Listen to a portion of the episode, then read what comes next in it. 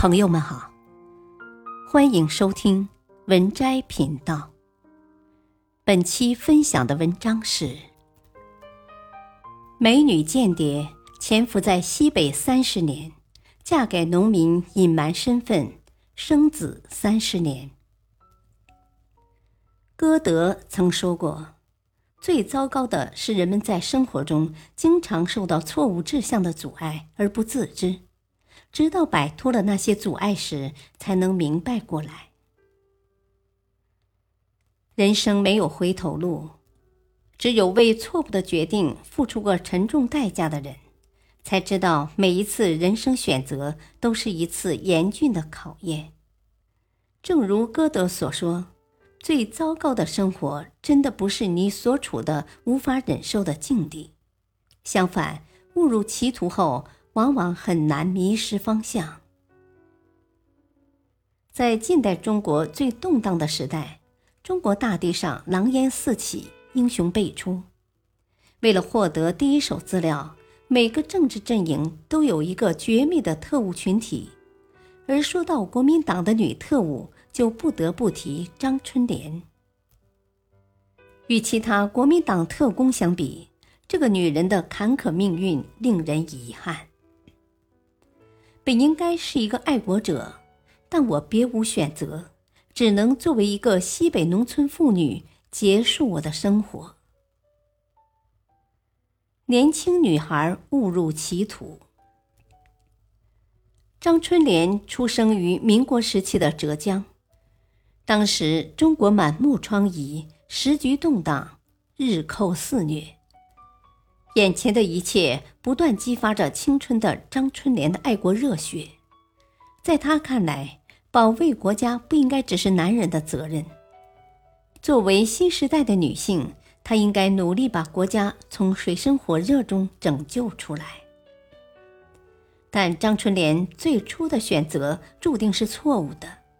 经过慎重考虑，她来到当时的国民政府警察学校学习。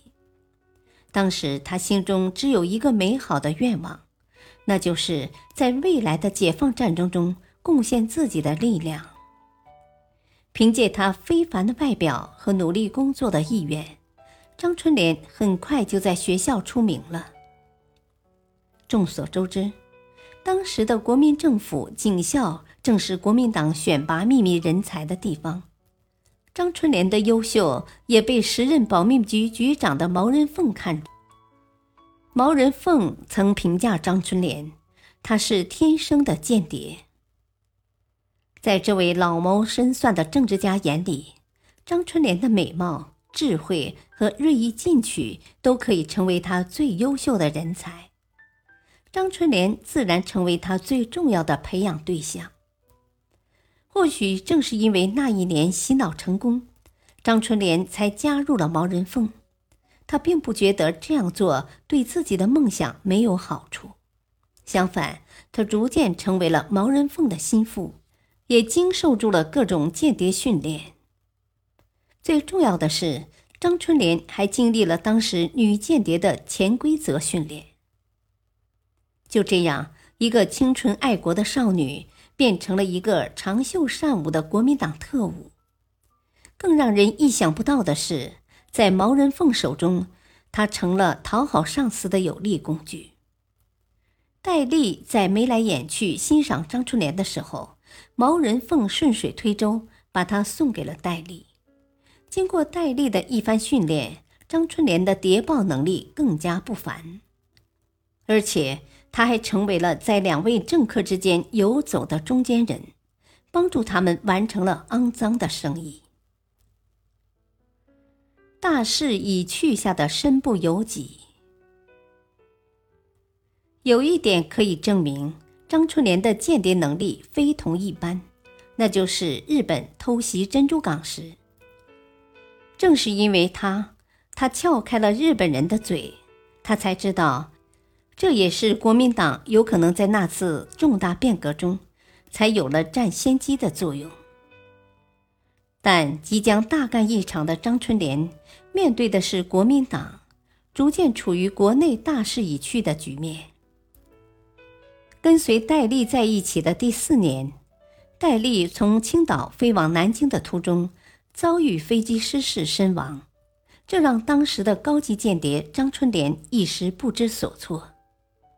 由于间谍管理的保密性，张春莲当时只和戴笠单线联系。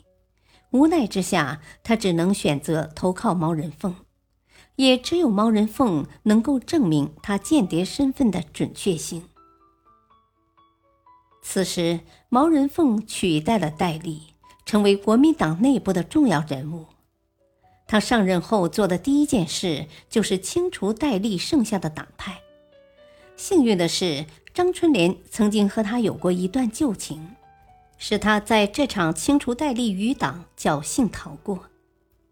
可惜，张春莲之后，毛人凤没有重用，直到国民党撤退到台湾省。为了甩开不断纠缠自己的张春莲，他哄骗着张春莲潜伏在西北，并承诺以后会将她接到台湾省。就这样，张春莲带着无奈和最后的期待来到了西北。但那时候，他绝不会想到自己养尊处优的生活会结束，人生轨迹会被改写。普通人的生活也是一种平淡和幸福。来到西北后，为了掩人耳目，张春莲只能声称自己曾经是一个富裕家庭的妻子，不幸因为富裕丈夫的去世而成为寡妇。事实上，当时张春莲国民党特务的潜伏并不顺利，国民党已经失去了势头。他们的秘密联络站逐渐暴露和被摧毁，潜伏的意义逐渐变得可有可无。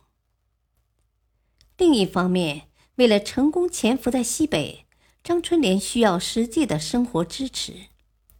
眼看着毛人凤当年的承诺越来越渺茫，张春莲只好嫁给了当地一个朴实的农民。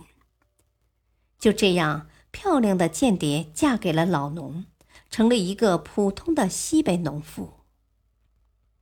经过三十年的农村生活，张春莲过着平静的生活，养育了八个孩子。然而，平淡的生活让她感受到了不一样的珍贵幸福。但张春莲曾经是国民党特务的秘密，对她来说却一直是心病。平日里，她说话做事都很谨慎。解放后，面对多次大清扫，他都挺过来了。但在接下来的人口普查中，张春莲的秘密身份依然被曝光。但这一次，他已经八十岁了。为了不牵连家人，他在拘留期间积极配合调查人员收集证据。原来，张春莲潜伏在西北后，并没有做任何对解放事业有害的事情，相反。当他完成上级布置的潜伏任务时，他默默地保护了许多共产党员的安全。也许在那个时候，他才真正明白什么才是真正有利于国家解放的。最终，张春莲得到了宽大处理。此时的她已经不再是那个令无数人敬佩的美女间谍，而是一个普通的西北老太太。但正是这潜伏在西北的三十多年，让她获得了人生中最宝贵的财富，那就是亲情和稳定的生活。对于张春莲来说，她一生中最幸福的时刻，可能恰恰是他八十多岁得到宽大处理的时候，也是他一生中最稳定的时候，也恰恰是他做农妇的时光。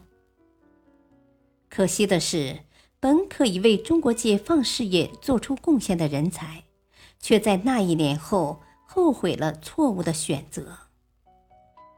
对于你我来说，在和平年代，我们当然不需要再经历如此残酷的考验，但我们可以面对复杂多变的生活，懂得谨慎对待每一个选择，让生活大放异彩。